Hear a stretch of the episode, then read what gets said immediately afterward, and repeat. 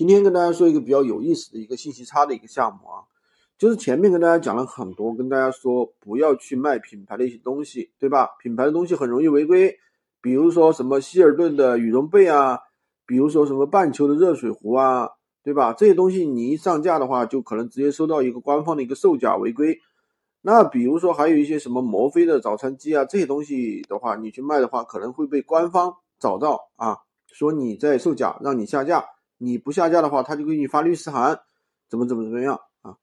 大部分的商品的话，如果品牌的东西的话，都会遇到这两种困难。所以说两种问题啊，就是说在我们卖品牌商品的时候，我们相对要特别注意。但是今天跟大家讲的一个是比较有趣的一个现象啊，就是有一些品牌的一些商品。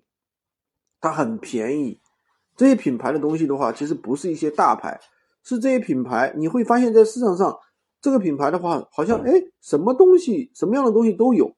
它有裤子，有袜子，有帽子，是吧？甚至还有锅，还有哎，反正洗衣机，反正啥都有。这是什么情况呢？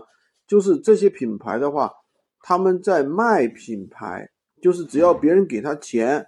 他就可以，你就可以贴他的牌，比如说一个明显的例子，就是因为我以前做过微商嘛，对吧？那么就是有南京同仁堂的一些东西，南京同仁堂的啥都有，对吧？就是比如说什么呃，什么什么减肥的呀，对吧？还有什么洁白牙齿的呀，还有什么，哎，反正乱七八糟啥都有。其实就是这个产品的话，他在卖他的品牌啊。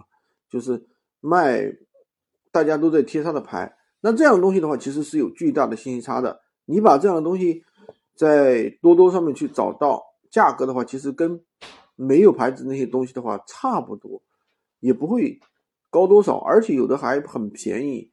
那么挂到我挂到闲鱼上了，就有人来问，就有一个发现一个很有意思的现象啊，他就问我，他说你这个包不包邮？你这个是普通款还是怎么怎么样，对吧？还是正常款啊？低配款还是正常还是正常款？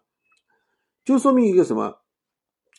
这个客户觉得这个东西，这个名品牌的东西，多少有点品牌的东西不应该这点钱，对吧？应该价格稍微高一点，就说明这里面有一个巨大的信息差在里面。所以我可以把价格的话稍微抬得高一点啊，说不定反而好卖一点。这就是什么？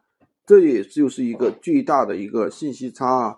就是这些中国所谓的品牌，就是很多的伪品牌在卖品牌的商品这些东西，大家可以留意一下啊！这是一个很小的一个点。如果你想学习更多的闲鱼无货源干货，可以关注我，订阅我的专辑，当然也可以加我的微三二零二三五五五三五，获取闲鱼快速上手